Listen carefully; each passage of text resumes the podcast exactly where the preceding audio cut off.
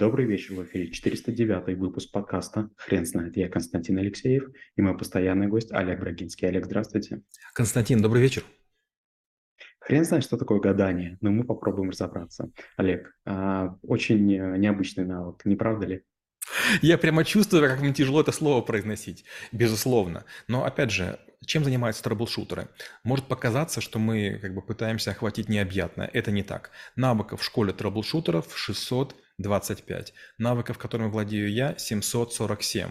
И за, за эти рамки мы точно выходить не будем. И гадание – это навык, который нам необходимо знать. Рано или поздно в нашей жизни появляются люди, которые говорят, мы умеем предсказывать и трактуют там какую-то сложную систему, которая лучше, чем другие, а должна нам понять, которая нам как бы дает, дает нам доказательную какую-то базу, что это точнее, чем там прочее.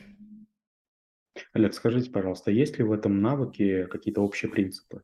Да, конечно, есть. И первый принцип – это, конечно же, продажа. То есть гадание начинается не в тот момент, когда вы хотите, а в момент того, что в вашей жизни вдруг появляется мысль, как бы кому-то гадают – и вы можете по-разному реагировать. Если ваша мама или бабушка, обычно женщины на это ведутся, как бы в этом уверены, вас могут отвести к известному мастеру или мастерице, который вам что-то скажет. И дальше возникает вопрос, как, как быть, если сбылось, а как если не сбылось? И получается, вот, э, вот есть очень много продажи и очень много сервиса. Продажа – это как втереться в доверие. Например, ага, ты, вы такого возраста, ага, для вас такая колода. И элементом продажи является большое количество колод, или, допустим, для вас открывают новую колоду и говорят, о, я чувствую, ча- часто будете ко мне ходить, я заведу отдельную колоду, как бы будет цена обычная, и тут сразу много манипуляций. О, отдельная колода, но цена обычная. И да, подписано там Константин значит, Алексеев, а, колода вы приходите, а она ваша. И вы знаете, что только вам гадают, как бы это ваша судьба лежит в стопочке. Второе, вам говорят, мы этими картами не играем, да, есть такая старая байка, да, там, то есть отдельно игральные карты, отдельно гадание. Это как бы гадание – это великое искусство. Если смешивать и развлечения и гадания, карты могут обидеться, черт побери. Или, допустим, есть много вариаций карт Таро. Они, как правило, очень крупные, они обычно жесткие, очень дорогое исполнение, очень такое пафосное, как бы трогательное такое к ним отношение, как бы тут маленький ребенок. Это продажа. И сервис, то, о чем я говорил, если не сбылось. И тут есть такая байка, которую рассказываю – один батюшка очень славился тем, что угадывал пол ребенка. Всегда угадывал. К нему приходят ученые и говорят, батюшка, как вы делаете?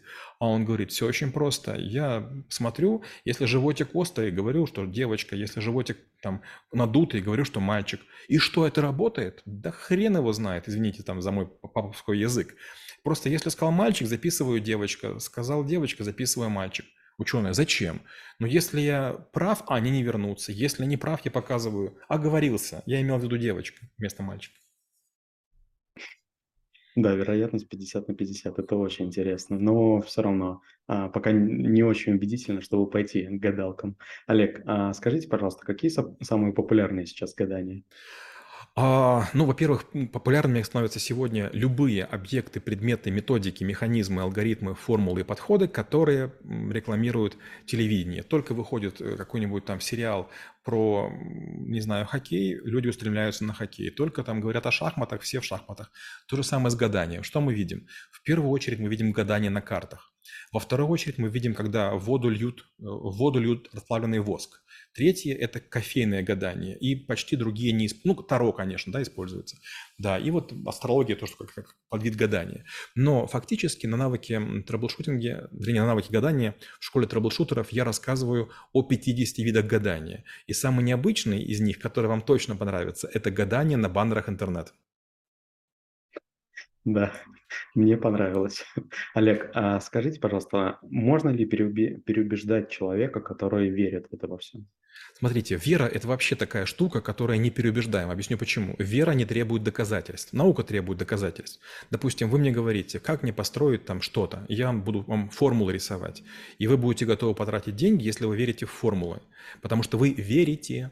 Но прав я или не прав, это очень спорно. Вдруг я математик лучше, чем вы. То же самое касается с гаданием. Но кто-то кому-то поговорил. Знаете, мы ведь на самом деле не верим в людей, вернее, не верим в идею, не верим в компании, не верим в гадание. Вот, например, недавно был навык гомеопатия, я замучился удалять отзывы. Там сотни людей написали неожиданно о том, что «а вот у меня есть гомеопат, он лучше всех». И там фамилия, имя, отчество и телефон. Я думаю, ничего себе зомбирование. То есть люди добровольно своих гомеопатов рекламируют. Хотя, опять же, гомеопатия – это бесконечное разведение, там, не знаю, капли в бассейне олимпийском воды. Да, зато, э, видимо, 100 людей прокомментировало наш ролик, что что хорошо. Олег, а скажите, пожалуйста, а какой процесс запускается после гадания? Ведь, может быть, э, есть такая теория, что, а, если человек нагадал что-то другому человеку, то этот человек, соответственно, запускает некие процессы, которые, а, он там не делал.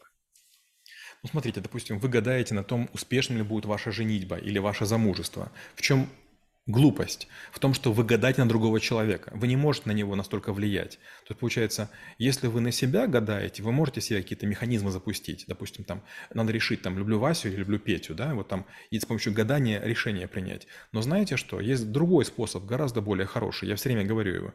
Вы берете монетку и подбрасываете Вася или Петя. И вот когда она взлетит, вы уже будете знать, кого вы хотите, Васю или Петю. Вам гадание не нужно.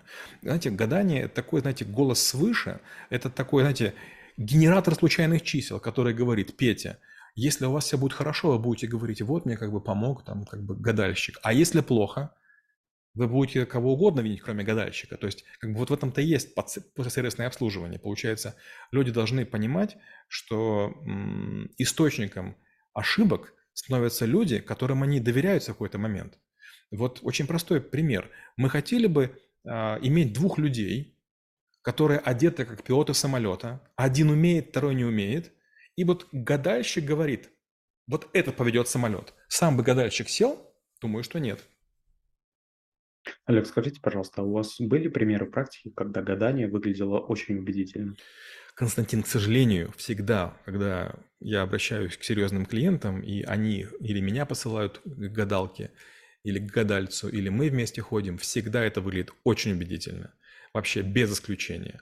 Во-первых, очень такие правильные интерьеры, во-вторых, правильные запахи, в-третьих, очень ненавязчивые такие извиняющиеся люди, как бы из серии типа, ну я даже сама не очень верю или не сам очень верю, но если вы настаиваете, ну раскинем карты, но я же надеюсь, вы не будете там серьезно к этому относиться. Константин, не к чему придраться, просто не к чему придраться. Ну, понятно, что раз люди богатые и там большие деньги платят гадальщикам, то и гадальщики то уже сами по себе выдающиеся. Они ведь выдержали конкурс между там других шарлатанов. Олег, расскажите, как выглядит ваша презентация по навыку? Презентация по навыку состоит из э, тезисов. То есть у меня очень часто бывают картинки, очень часто бывают тексты, а это тезисы. И у меня написан 51 тезис о том, какие бывают виды гадания, и хоть там, получается, этих тезисов в презентации 101, а, там кое-что написано до, кое-что после, а в серединке 50 видов гадания. Вот на гаданиях мы никогда не заканчиваем. То есть, получается, я не успеваю рассказать все методики. Допустим, есть гадание по мармурации, это к тому, как летают птицы. И мне все говорят, а вот как одно, как второе, мы начинаем смотреть в окна, еще что-нибудь. Допустим, есть гадание по муравейнику, тоже там масса всяких способов. И, допустим, есть такие вещи более сбывающиеся, скажем там, а, по живности, по живости муравьев можно понять, какая бы погода, да, уровень влажности в конкретном месте. Или, скажем, там, там суеверие тоже народ приплетает, или там приметы. Я все время говорю, нет, гадание – это когда есть почти равновероятные шансы, и нет дополнительных никаких условий, и как раз какие-то предметы, какие-то процессы, на которые не всегда влияют сами люди, они определяют а, тот вариант будущего, который они принимают для себя как основным. Олег, спасибо. Теперь на вопрос, что такое гадание, будет трудно ответить. Хрен знает.